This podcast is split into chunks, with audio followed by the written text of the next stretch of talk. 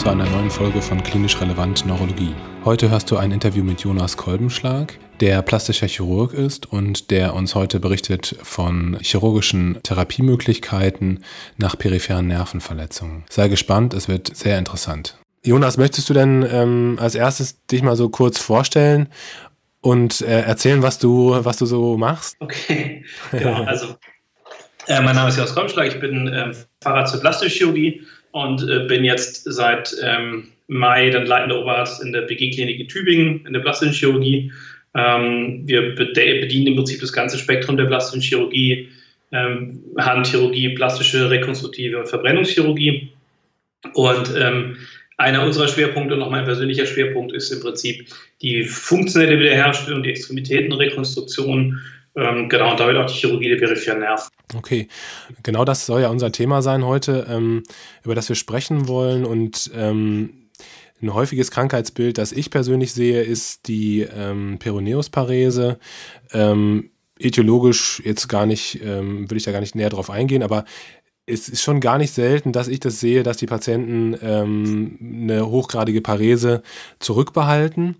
Und da wollte ich dich ja mal fragen, jetzt mal als Beispiel, welche Möglichkeiten habt ihr als plastische Chirurgen, diesen Patienten zu helfen? Also das ist tatsächlich eine, ja mit die häufigste Lähmung jetzt an der Unterextremität, die man sieht. Ähm, was an mehreren Gründen liegt. Das liegt vor allem aber daran, dass der Peroneus communis einfach ein Nerv ist, der relativ schlecht regeneriert. Ähm, also auch nach Verletzungen, auch auf hohen Läsionen, also auch wenn die Ischiaticus-Läsionen zum Beispiel haben und da ist der peroneale Anteil verletzt, dann ist der Peroneus häufig der Nerv, der am schlechtesten regeneriert. Deswegen ist der Fallfuß ja somit das häufigste, was man an der Unterextremität sieht. Jetzt muss man fairerweise sagen, dass man natürlich auch mit Schienen eine gute Versorgung hinbekommt, dass vielen Patienten damit geholfen werden kann. Aber ähm, gerade ältere Patienten, die Schienentragerate ist nicht so wahnsinnig hoch, Schienen machen Druckstellen, all diese Dinge. Also das ist schon eine Versorgung, die ist okay, aber wenn man eine bessere Option hat, dann schadet es zumindest nicht darüber nachzudenken. Und ähm, der Klassiker, das ist eine sehr alte Technik, äh, muss man sagen, also ähm, ist, dass man tatsächlich einfach eine sogenannte motorische Ersatzplastik macht. Das heißt in letzter Konsequenz nichts anderes, als dass man eine Sehne eines funktionierenden Muskels mit einem funktionierenden Nerven, also einem ansteuerbaren ähm, Sehnenmuskeleinheit nimmt und die sozusagen umlegt auf den ausgefallenen Muskel. In dem Fall würde ja der tibialis anterior Muskel ausfallen. Mhm. Ähm, und ähm, eine der, das heißt, ich habe zwei Probleme. Ich habe das, das Problem der Fußhebung und ich habe das Problem der Anhebung der lateralen Fußkante. Äh, wenn ich einen kompletten Peroneus communis Schaden habe, dann habe ich ja diese beiden Aspekte, ähm, weil der Peroneus superficialis und profundus ja ausfällt.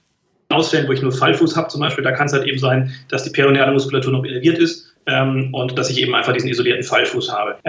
Was kann man nehmen? Man überlegt sich dann, welche Muskeln gibt es in der Nähe, welche Muskeln funktionieren, welche Muskeln sind kräftig genug auch und welche Muskeln sind natürlich entbehrlich, weil ich möchte natürlich nichts wegnehmen. Also ich muss natürlich immer gucken, dass sozusagen der Gewinn, den ich dadurch erreiche, größer ist als der Verlust, ähm, den ich äh, setze, wenn ich eben einen anderen Muskel verpflanze oder umlagere vielmehr. Es ist gar keine richtige Muskelverpflanzung, es ist eigentlich eher eine Umlagerung.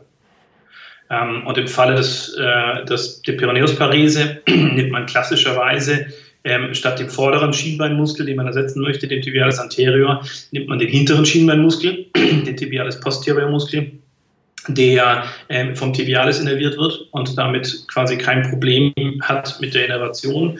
Der funktioniert in den meisten Fällen bei diesen Patienten auch. Es gibt so ein paar Spezialgebiete, L, äh, L5S1, äh, Herniationen zum Beispiel, wo, die, das, wo eben der Tibialis auch mit eingeschränkt ist. Ähm, aber bei den meisten Fällen geht es sehr gut. Da ist der Posterior da, den kann ich einfach testen, indem ich den Patienten bitte, dass er die Fußinnenkante nach oben zieht. Ja, das ist die Funktion des Tibialis posterior. Mhm.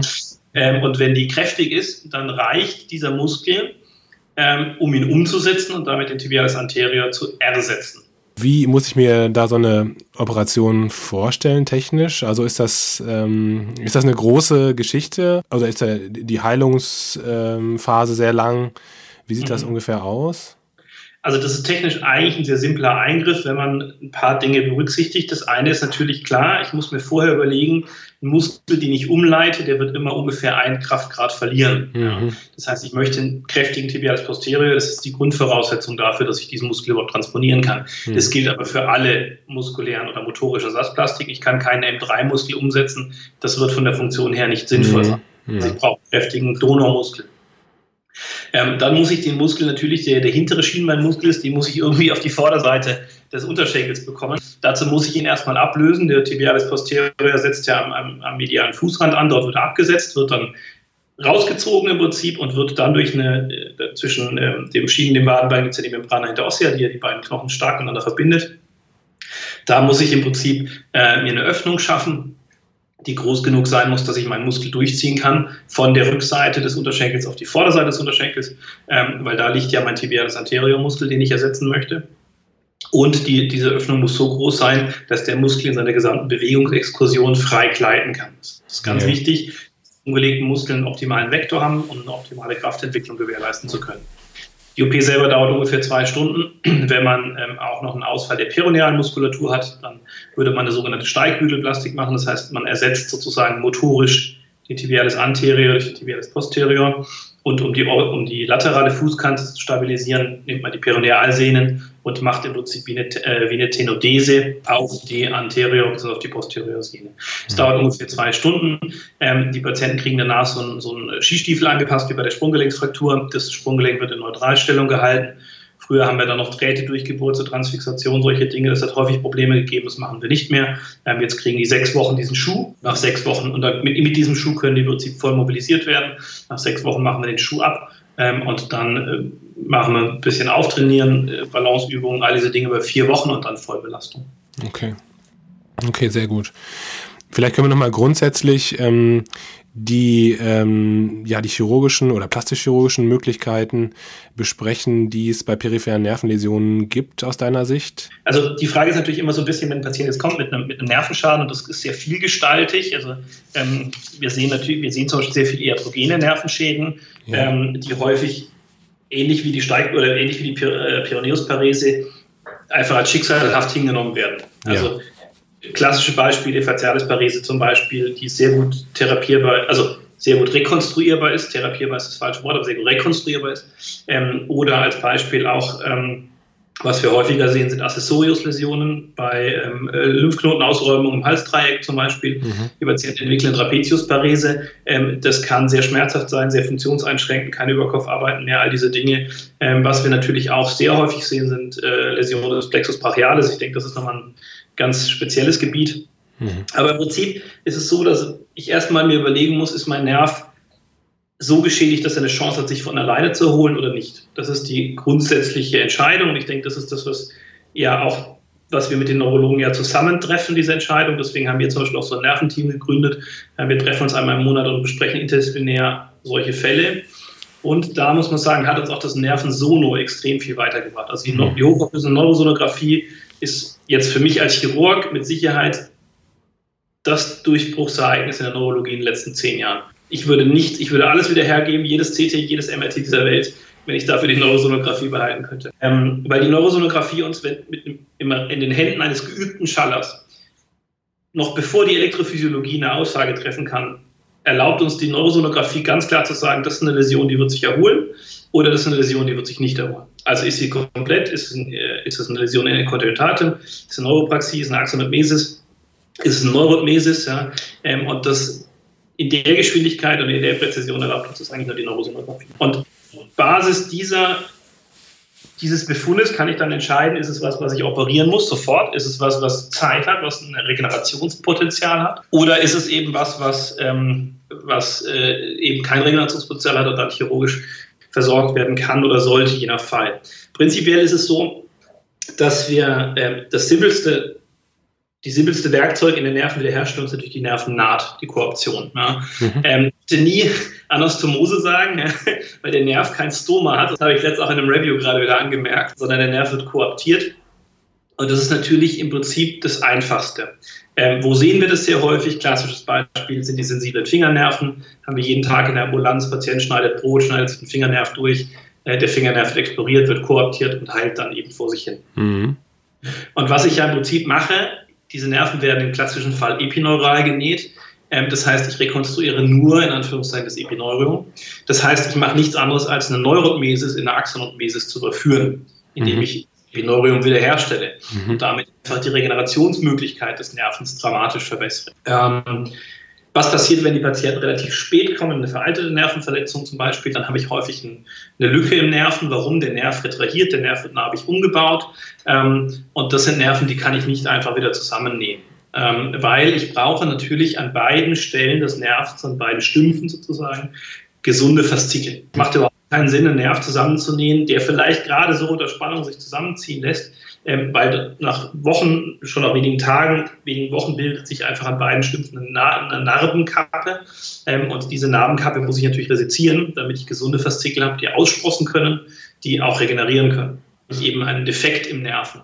Und da gibt es ganz unterschiedliche Möglichkeiten. Eine Möglichkeit ist, dass man einen anderen Nerven nimmt, das ist der Goldstandard, und ein sogenanntes Nerveninterponat macht. Das heißt, ich nehme einen anderen Nerven, klassischerweise für längere Strecken, für multifaszikuläre Nerven, den Nervus oralis zum Beispiel. Nehme den, der hat eine relativ geringe Hebelmorbidität, das heißt, ich habe diese Taubheit an der lateralen Fußkante, über die ich die Patienten aufklären muss, ähm, aber ansonsten hat der relativ wenig Probleme, die er mitbringt. Und ich bekomme bis zu 30 Zentimeter langen multifaszikulären Nerven, der von seiner Qualität her sehr gut zur Überbrückung von Nervendefekten geeignet ist. Kleinere Defekte kann ich auch andere Dinge nehmen, da muss ich keinen ganzen Nerven rausnehmen.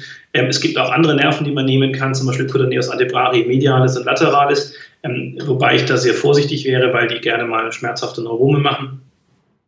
Ähm, und ansonsten, wenn man sehr kleine Defekte hat, so zwei, drei Zentimeter, gibt es auch synthetische Nervenröhrchen, also Conduits, die im Prinzip einfach über den Nerven gestülpt werden und dann im Prinzip wie eine Schiene für die Nervenregeneration. Okay. Ähm, das sind so Dinge, die würde ich in der akuteren Phase machen. Ähm, und gerade bei den motorischen Nerven ist das Wichtige, dass man sagt immer so schön, Time is Muscle. Ähm, das liegt natürlich daran, dass ich bei den, dass ich nicht endlos Zeit habe, meinem Nerven zu ermöglichen, sein Zielorgan wieder zu erreichen. Das ist natürlich bei den motorischen Nerven viel einleuchtender als bei den sensorischen Nerven, mhm. weil Muskel irgendwann, das kennen wir alle, der atrophiert. Da ist eine lange Diskussion darüber, wie lange kann so ein Muskel ohne Nervenimpuls aushalten. Ähm, man hat sich jetzt so in der Literatur festgelegt, so auf, je früher, desto besser, aber viel länger als 12 bis 18 Monate sollte man nicht. Also muss der Nerv schon dort sein. Und wenn man sich jetzt überlegt, dass dieser Nerv, dieser motorische Nerv, sich ja mit einer Geschwindigkeit von vielleicht einem Millimeter am Tag ab der Verletzungsstelle regeneriert, ja, ähm, dann bedeutet es, dass ich eine sehr lange Regenerationszeit unter Umständen in Kauf nehmen muss. Ja. Klassisches Beispiel Radialisparese nach einer Humerus-Schaftfraktur. Ja, mhm. Ähm, da liegen 10, 15, 20 Zentimeter dazwischen. Mhm. Das sind schon mal 200 Tage, der Nerv sein Zielorgan erreicht. Das heißt, selbst wenn ich diese Patienten früh sehe, und früh sehe heißt häufig nach sechs Monaten, weil die Unfallchirurgen sagen, das erholt sich, die Neurologen sagen, das erholt sich, dann halt man Schweikopf drauf und sehen, der Nerv ist durch. Das erholt sich nie wieder. Mhm ich nähe die Nerven, drei Monate Postop zum, äh, drei Monate Postverletzung zum Beispiel, ja, und dann brauche ich noch 200 Tage, bis der Nerv unten ist. Ja. Das heißt, da wird es schon eng mit dem. Ich muss mir immer auch überlegen, wie ist sozusagen mein Regenerationspotenzial, äh, wie ist meine Strecke zu meinem Erfolgsorgan, all diese Dinge. Ja. Und wenn, viele Patienten sehen wir auch sehr spät, gerade Plexus brachialis Patienten sehen wir häufig erst dann, wenn schon alles chirurgische ausgeschöpft wurde und all diese Dinge, ähm, sodass dann in letzter Konsequenz kein Eingriff am Nerven selber mehr erfolgsversprechend ist. Also ich muss mir immer überlegen, macht ein Eingriff am Nerv selber Sinn, eine Rekonstruktion des Nervens, ähm, Wiederherstellungsnerven, oder bin ich dann irgendwann im Bereich der motorischen Ersatzoperation, wie zum Beispiel diese Steigbügelplastik ähm, bei der Peroneusparese. Eine ganz interessante neue Entwicklung, die es gibt, eigentlich ist sie gar nicht so neu, tatsächlich hatte ich schon vor 100 Jahren jemand beschrieben, die ist jetzt aber wieder en vogue, ähm, ist dass man eben nicht nur Nerven und Se dass man nicht nur Sehnen und Muskeln verpflanzen kann oder umlenken kann, sondern eben auch ähm, einzelne selektive Nerventransfers machen kann. Ähm, Beispiel ist zum Beispiel ähm, ein Patient mit einer Plexus brachialis Verletzung, der eine aufgehobene ähm, Innervation des Bizeps hat, also eine Schienungs musculocutaneus bzw. Proximalanteile. Ähm, das kann ich zum Beispiel dadurch rekonstruieren, dass ich mir einen motorischen Faszikel vom Nervus ulnaris klaue und den einfach auf den Musculocutaneus-Ast mhm. umlegen. Ja? Mhm. Dadurch steche ich den Ulnaris, allerdings fast ohne Konsequenz, ähm, und bekomme motorische Faszikel aus einem gesunden Nerven, die dann meinen Musculocutaneus äh, sozusagen wieder bevölkern und dadurch meinen Bizeps renervieren. Und dadurch kann ich eine Ellenbogenbeugung zum Beispiel wiederherstellen.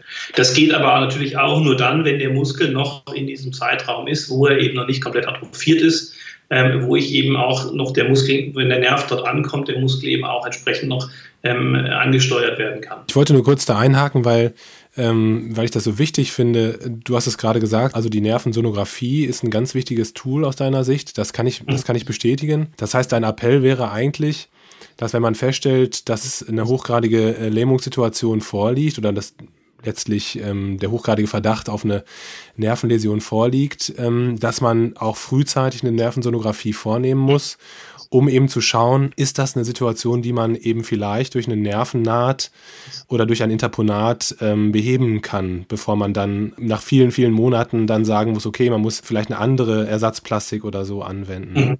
Ich glaube, das ist ein ganz wichtiger Punkt. Auf jeden Fall. Also das ist schon so, dass Zeit einfach ein gewisser Faktor darstellt. Gerade bei, bei den sensiblen Nerven sind wir da ein bisschen entspannter, ja. weil die in dem Sinn nicht ihr Erfolgsorgan komplett verlieren.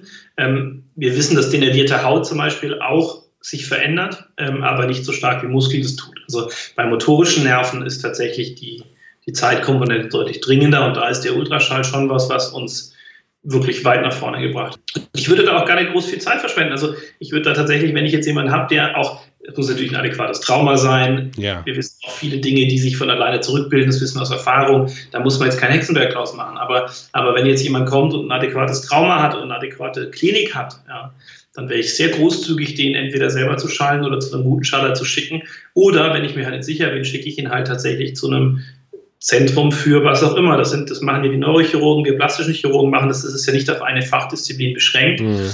Aber wenn man sich mal so umguckt, dann gibt es gar nicht so wahnsinnig viele Leute, die sich wirklich gezielt mit den peripheren Nerven beschäftigen.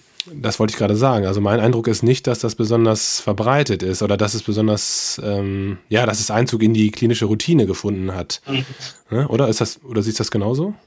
Ja, also es ist, das ist eigentlich schade, weil es so ein wunderschönes Total. Thema ist. Und ähm, ähm, jetzt ist ja auch zum Beispiel die Frage, warum machen plastische Chirurgen jetzt Nervenchirurgie? Das ist, wird man ja auch häufiger mal gefragt. Ja? Weil, also die Antwort ist ganz einfach, weil Neurochirurgen es nicht machen. Ja? Ja. Also für die meisten Neurochirurgen, die ich kenne, die ich auch mag, ja, da hört halt die Nerven Neurochirurgie an der Wirbelsäule auf. Und die periphere Nervenchirurgie ist was, was wir halt einfach jeden Tag machen, weil wir jeden Tag Fingernerven haben, wir haben jeden Tag Verletzungen der großen Stammnerven, weil die Leute sich halt einfach an der oberen Extremität häufig verletzen und häufig die Nerven mitverletzen. Und zudem sind wir halt so ein bisschen die Schnittstelle aus der, immer zum Beispiel der Steigbügelplastik, das ist eigentlich, wenn man es streng nimmt, ein orthopädischer Eingriff. Es gibt ganz wenige Orthopäden, die das machen. Ich kenne fast nur Plastiker, die das machen. Das liegt aber gar nicht daran, dass wir das besser machen oder sonst irgendwas. Das liegt halt einfach daran, dass das so ein bisschen einfach, ich will nicht sagen, an uns hängen geblieben ist, aber was das Schöne an unserer Situation ist, dass wir im Prinzip so ein bisschen zwischen den Stühlen stehen, aber auf eine gute Art. Ähm, was meine ich damit? Ich meine damit, dass wir von Nerveneingriff bis zur motorischen Ersatzplastik einfach diese Techniken beherrschen, weil wir es uns halt einfach angeeignet haben.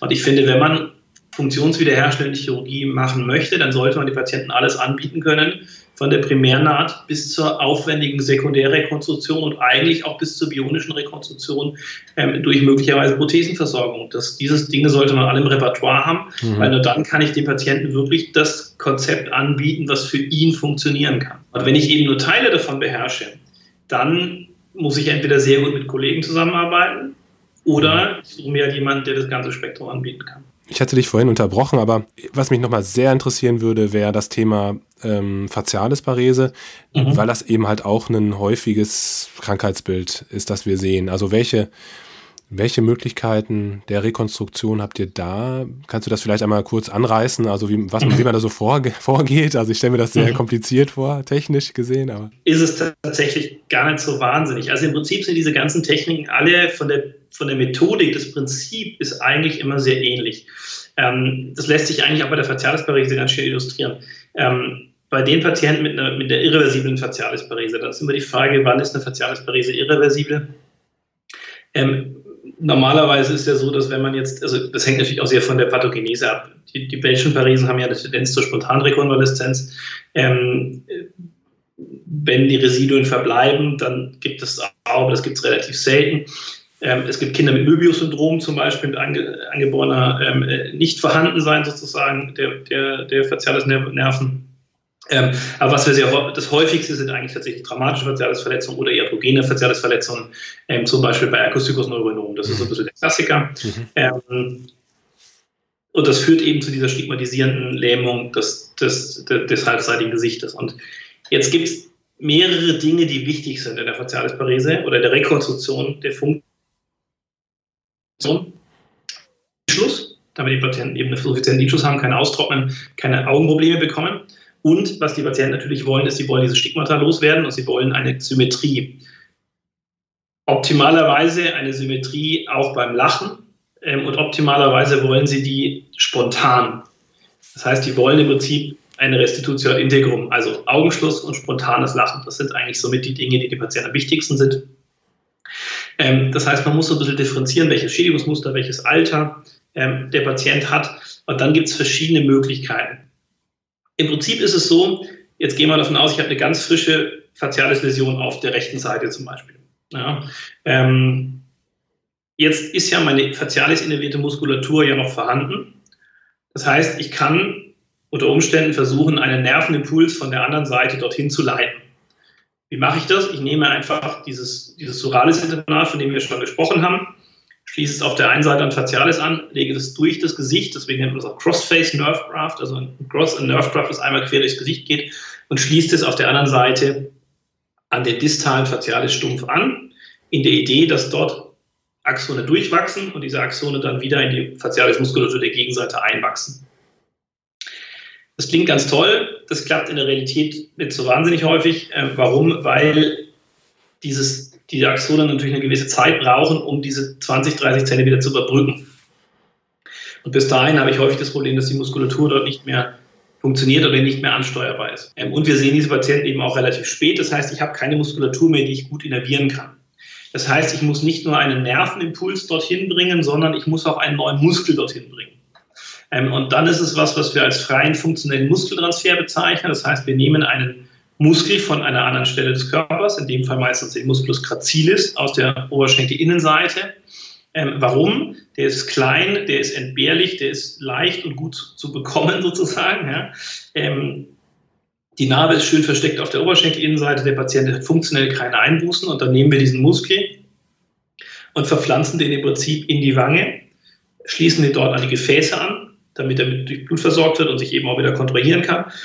Und schließen dann eben auch den Muskel nerval an, an dieses vorgelegte Crossface Nerve Graft. Und dann wird der Muskel reinnerviert durch den Facialis von der Gegenseite. Das heißt, wenn der, wenn der gegenseitige Facialis den Impuls gibt zum Lächeln, ja, dann wird dieses Signal durch, durch dieses Nerve Graft auf die andere Seite weitergeleitet, erreicht den Musculus gracilis, dieser kontrahiert sich simultan mit der anderen Seite und dadurch habe ich ein symmetrisches und auch spontanes Lachen. Ähm, das ist natürlich relativ aufwendig, das sind mehrere OPs. Ich muss erst dieses Kabel vorlegen, dann muss ich den Muskel da transplantieren, all diese Dinge. Das ist relativ aufwendig, das gibt aber im Prinzip die besten Ergebnisse, muss man sagen. Ähm, es gibt ähm, Kollegen in Deutschland, die sich sehr verdient gemacht haben. Der Steffen Eisenhardt zum Beispiel aus, äh, aus Freiburg zum Beispiel hat sich sehr intensiv mit dem Thema beschäftigt. Die haben jetzt, ähm, ähm, das Problem ist, dass die, das Regenerationspotenzial sehr stark vom Alter abhängt. bei jungen Patienten, bei Kindern zum Beispiel ist das Mittel der Wahl, da gibt es eigentlich wenig Diskussion. Bei älteren Patienten ist es so, dass ich mir eigentlich ja wünsche, dass der Nerv schneller da ist, dass der Nerv mehr Power hat. Ähm, das heißt, da ist die Möglichkeit auch, dass ich einen Nerven von der gesunden Seite nehme, der eben nicht vom Facialis kommt und an den sozusagen meinen Muskel anschließe. In dem Fall zum Beispiel den Nervus massetericus, ähm, äh, der, der den Masseter versorgt und den kann ich tatsächlich, da kann ich den ähm, Musculus gracilis direkt anschließen. Dadurch ist natürlich nur eine OP erforderlich die Regenerationszeit ist kürzer, all diese Dinge. Der Nachteil ist, es ist ja eigentlich ein Kaumuskel. Das heißt, initial müssen die Patienten die Zähne zusammenbeißen, damit der Muskel eben angesteuert wird. Ähm, das lernen die Patienten, dass sie eben auch spontan lachen können, in vielen Fällen aber nicht in allen. Also das ist dann häufig äh, ein Lachen, was nicht spontan auslösbar ist. Und ansonsten gibt es in der Therapie der Facialis Parese noch ganz viele andere, auch sehr alte Techniken, die dann eher schon in Richtung motorische Ersatzplastik gehen, also ähnlich analog zum Steigbügel, nimmt man dann Muskulatur, ähm, oder Sehnen, die man eben entnehmen kann und legt diese um und macht gar nichts am Nerven selber. Kann man zum Beispiel temporales Muskel nehmen, solche Dinge. Ähm, das sind Techniken, die aber so ein bisschen nach hinten gerutscht sind, muss man sagen. Ja, ich finde das mega spannend, weil ähm, ich, ich glaube, dass vielen einfach gar nicht bewusst ist, welche Möglichkeiten es alle gibt. Ähm, wie du schon gesagt hast, das Prinzip ist ja immer das gleiche letztlich. Aber ähm, ja, es, es gibt da viele tolle Möglichkeiten. Wenn man das jetzt nochmal versucht, so zusammenzufassen, also was würdest du so dem, dem normalen äh, Durchschnittsneurologen wie mir so äh, vorschlagen als Prozedere, wenn man jetzt einen Patienten hat, der eine frische Läsion hat, eine frische Nervenläsion hat. Ähm, das eine haben wir ja schon gesagt, also nicht nur auf die Elektrophysiologie verlassen und, oder warten auf die Elektrophysiologie, bis, ähm, sage ich mal, ähm, Denervierungsprozesse sichtbar sind, sondern eben halt auch die, die, die Sonographie bemühen. Wie ist eigentlich deine Meinung zu, zu ähm, MRT-Bildgebung diesbezüglich, was, was Nervenprozesse betrifft? Also in einem spezialisierten Zentrum ist es ein exzellentes Tool. Allerdings muss man sagen, gibt es in Deutschland meines Wissens nach zwei bis drei Zentren, die wirklich hochwertige äh, Nerven- oder MR-Neurographien anfertigen, die mhm. wirklich qualitativ so gut sind, dass man damit wirklich sinnvoll was anfangen kann. Ähm, ich denke, das ist sehr gut für gezielte Fragestellungen und es ist sehr gut für Nerven, die man im Sono schlecht erreicht. Also mhm. zum Beispiel hatte ich jetzt einen Patienten, der hat nach Leisteneingriff, hat einen ähm, ähm, Bypass in der Leiste bekommen, hatte, hat dann massivste Leistenschmerzen gehabt, sehen wir ganz häufig auch nach Leistenbruch-OPs. Ja. Man hat eine Affektion vom Genitofemoralis. Ähm, das ist ein Nerv, den kann ich oberflächlich sehr gut schallen. Mhm. Tief ist der sehr schwierig zu schallen, gerade bei einem kräftigeren Patienten. Und für die OP-Planung ist es essentiell, dass ich weiß, muss ich retroperitoneal, reicht mir der Eingriff vom Leistenband aus, all diese Dinge. Gerade bei den Patienten in der Gegend mit einem Revisionseingriff, den habe ich auch zum MRN geschickt, ähm, um eben zu sehen, hat der Nerv auch möglicherweise an mehreren Stellen Probleme. Mhm. Äh, Plexus musacralis, auch ein sehr gutes Beispiel. Ja. Auch da ist das MRT sicher sehr gut. Allerdings, da tut es leider nicht jedes Standard-MRT, das muss man ganz klar sagen. Also das, äh, man muss jetzt nicht jedes spezialisierte MRN bemühen und sonst irgendwas, aber da muss man schon sehr gut mit den Radiologen konferieren und denen auch genau sagen, was man möchte ähm, und optimalerweise auch so ein bisschen gucken, dass man vielleicht Leute hat, die eine gewisse Expertise in dem Bereich haben, weil da ist wirklich alles dabei, von Bildern, die man überhaupt nicht verwenden kann, bis zu exzellenten Bildern. Und ähm, Plexus, äh, Plexus brachialis zum Beispiel ist auch sowas, also das ist durchaus auch was, wo äh, beide Bildgebungsmodalitäten gefragt sind. Ähm, sowohl die Sonographie als auch das Plexus MR kann uns da schon echt deutlich weiterhelfen. Gerade nach der Frage, ist es ein Ausriss, ähm, solche Dinge. Okay, also ähm, bildgebende Verfahren, Sonographie, gegebenenfalls MR, Neurographie und dann, wenn ich es, ich meine, muss sagen, ja, so schnell wie möglich letztlich auch die Kontaktaufnahme mit, ähm, mit einem Kollegen, der sich auskennt mit, mit Nervenverletzungen, sei es jetzt ein plastischer Chirurg. Ähm, oder ein, ein Neurochirurg, wobei man schon sagen muss, wird, man muss sich in seinem, in seinem Wirkungsbereich ja dann jemanden suchen, mit dem man zusammenarbeiten kann, weil, ja. weil es dann hoch spezialisiert ist letztlich. Ne? Das würde ich auf jeden Fall empfehlen. Also ich, das hat bei uns einfach super geklappt, weil wir dieses Nerve-Team da gegründet haben, ja, ähm, wo wir halt einfach zum einen uns halt wie so ein Board einmal im Monat zusammensetzen, die komplexeren Fälle diskutieren, ja. auch mit Bildgebung, mit allem drum und dran. Das ist natürlich ein Luxus, den haben die wenigsten, das ist mir schon klar. Aber es macht schon Sinn, sich irgendwie ein, zwei Leute zu suchen, also wenn man das häufiger sieht. Und es gibt schon Dinge wie zum Beispiel Peroneusparesen, Facialisparesen, die sieht man, glaube ich, auch als niedergelassener Neurologe schon in einer suffizienten Häufigkeit. Ähm, und es macht schon Sinn, sich Leute zu suchen, die, die da Interesse dran haben und optimalerweise auch eine gewisse Erfahrung mitbringen, wobei das, wie gesagt, technisch alles nicht so wahnsinnig schwierig ist. Also das Schwierige an diesen Eingriffen ist häufig die Indikationsstellung. Ähm, und da muss ich auch äh, so ein bisschen äh, muss man sich auch an die eigene Nase packen. Es gibt natürlich einfach auch wenige von meinen Kollegen, die da Bock drauf haben. Und es gibt natürlich auch Leute, die, die nicht das Know-how mitbringen. Und ich, ich finde, wenn man als Chirurg sich mit peripheren Nerven beschäftigt, dann muss man zumindest auch selber eine grobe Vorstellung davon haben, wie Elektrophysiologie funktioniert. Man sollte es vielleicht schon mal gemacht haben, optimalerweise ein paar Mal. Man sollte auch selber schon mal Nerven geschallt haben. Also äh, da möchte ich so ein bisschen auch an die chirurgische Seite appellieren. Wenn man da sich auf Augenhöhe bewegen möchte, dann muss man nicht der super Elektrophysiologe sein. Quatsch, das werden wir nie schaffen. Ja. Aber man sollte zumindest einen sehr guten Kontakt auch sozusagen in beide Richtungen haben und man sollte auch grundlegendes Verständnis dieser Techniken haben, weil man diese Ergebnisse auch interpretieren können muss. Und man muss sie auch im Verlauf interpretieren können. Das, denke ich, ist sehr wichtig. Und das Gute ist ja heutzutage, dass die Patienten ja, wenn man denen sagt, fahren Sie nach Berlin, dann fahren die nach Berlin. Ja, das ist Berlin. Ja. Mhm. Ähm, also ich habe jetzt zum Beispiel, wir hatten jetzt gerade zu Steigbügel, die kommen aus ganz Deutschland. Ja. Die kommen aus Russland, das ist denen gerade egal. Ja. Und ähm, das ist schon was, was, was eigentlich heutzutage echt gut ist. Ja. Ähm, wir planen jetzt so ein bisschen auch so vielleicht so eine Online-Sprechstunde, all diese Dinge, weil es halt einfach wenig Leute gibt, die sich da wirklich drum bemühen. Mhm. Ob es Neurochirurgen sind oder Plastischchirurgen, das finde ich ist gerade egal. Das soll der machen, der es kann. Interesse dran hat und der das Netzwerk dazu hat, der auch die Rehabilitationsmöglichkeiten hat. Ja. Das ist auch ganz entscheidend. Also es macht keinen Sinn, ähm, irgendwelche abgefahrenen motorischen Ersatzplastiken zu operieren oder Plexus brachialis Chirurgie zu machen und keine Rehabilitationsmöglichkeiten vorzuhalten. Das kann ich einfach sein lassen. Ja, also da brauchen wir die Ergos und die Physios mindestens genauso sehr wie die Operation. Jonas, ich danke dir ganz, ganz herzlich für deine Zeit. Das war ein sehr, sehr spannendes Gespräch ähm, und inspirierend. Ähm, und ich denke, dass ich auch für mich persönlich da einiges mitgenommen habe für meine, für meine Tätigkeit. Sehr gern. Vielen Dank fürs dabei sein dürfen. Vielen Dank fürs Zuhören. Wir hoffen sehr, dass dir dieser Podcast gut gefallen hat und du wichtige Lerninhalte für deinen klinischen Alltag mitnehmen konntest. Falls auch du einmal Lust haben solltest, einen Podcast äh, mit uns zu führen und zu gestalten, dann melde dich gerne bei uns. Das gleiche gilt für konstruktive Kritik, Anregungen und Fragen. Am besten immer unter kontakt klinisch-relevant.de. Bis zum nächsten Mal.